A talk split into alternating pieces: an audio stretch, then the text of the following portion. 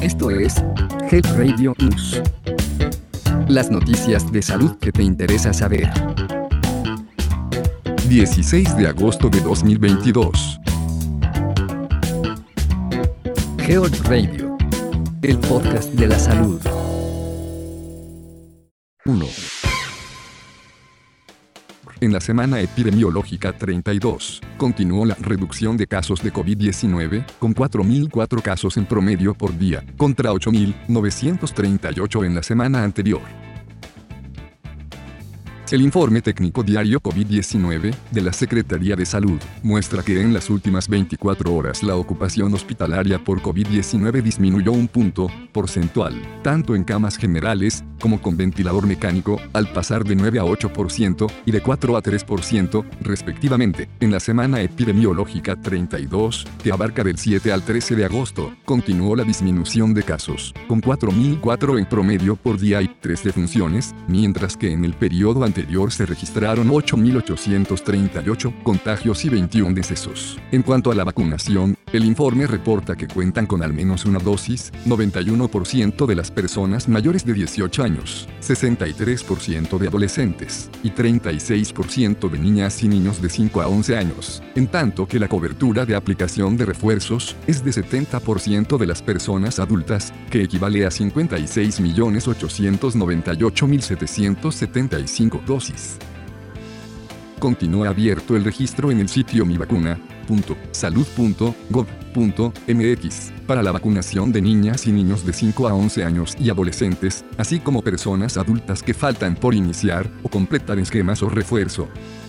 La Secretaría de Salud recomienda mantener las medidas básicas de prevención, como el uso correcto de cubrebocas, de acuerdo con lo dispuesto en cada localidad, así como sana distancia, lavado frecuente de manos con agua y jabón, o aplicación de alcohol gel, y ventilación de espacios, con el propósito de reducir el riesgo de contagio. 2.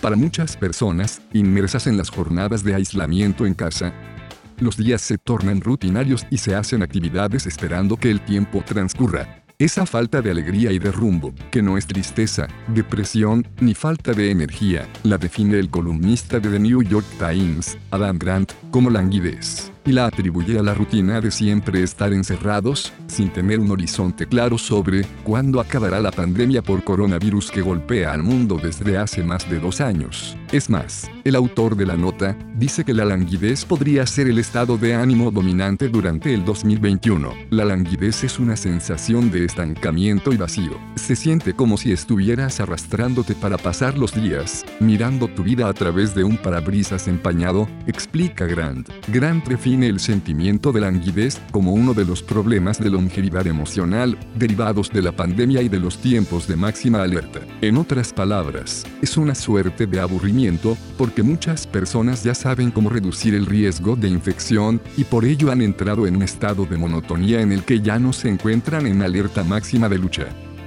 La languidez es el hijo ignorado de la salud mental. Es el vacío entre la depresión y el bienestar. La ausencia de bienestar Detalla el experto, quien hace la salvedad de que aunque en esta condición no se tienen síntomas de enfermedad mental, tampoco se es una imagen viva de la plenitud y el florecimiento.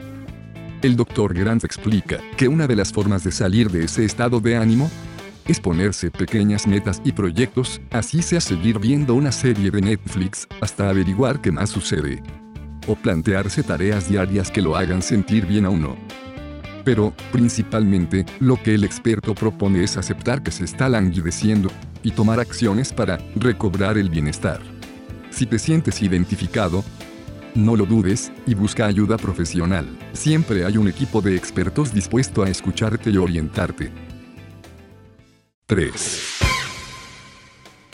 El pasado 14 de agosto, el Instituto Mexicano del Seguro Social, IMSS, a través de la Coordinación Técnica de Cultura Física y Deporte, realizó la carrera familiar, IMSS 2022, como parte de las acciones del Programa Nacional de Activación Física para la Salud, con el objetivo de que la población realice deporte y actividades físicas para la prevención de enfermedades crónico-degenerativas y recuperación de la salud. El director general del Seguro Social, Zoe Robledo, participó en esta actividad deportiva y las 7 horas, dio la salida a la prueba de 10 kilómetros. El punto de arranque fue frente a las oficinas del IMSS, sobre Paseo de la Reforma. Participaron alrededor de 7.000 competidores de las ramas varonil y femenil. Los ganadores fueron premiados por el director general del IMSS, diversas autoridades del instituto y la Fundación IMSS. Durante el desarrollo del evento deportivo, se instaló una feria de la salud con diversos módulos de prevención y activación física a través de los programas Prevenims Más, Nutrims, las estrategias Pierde kilos, Gana vida y promoción de la salud y activación física para la salud.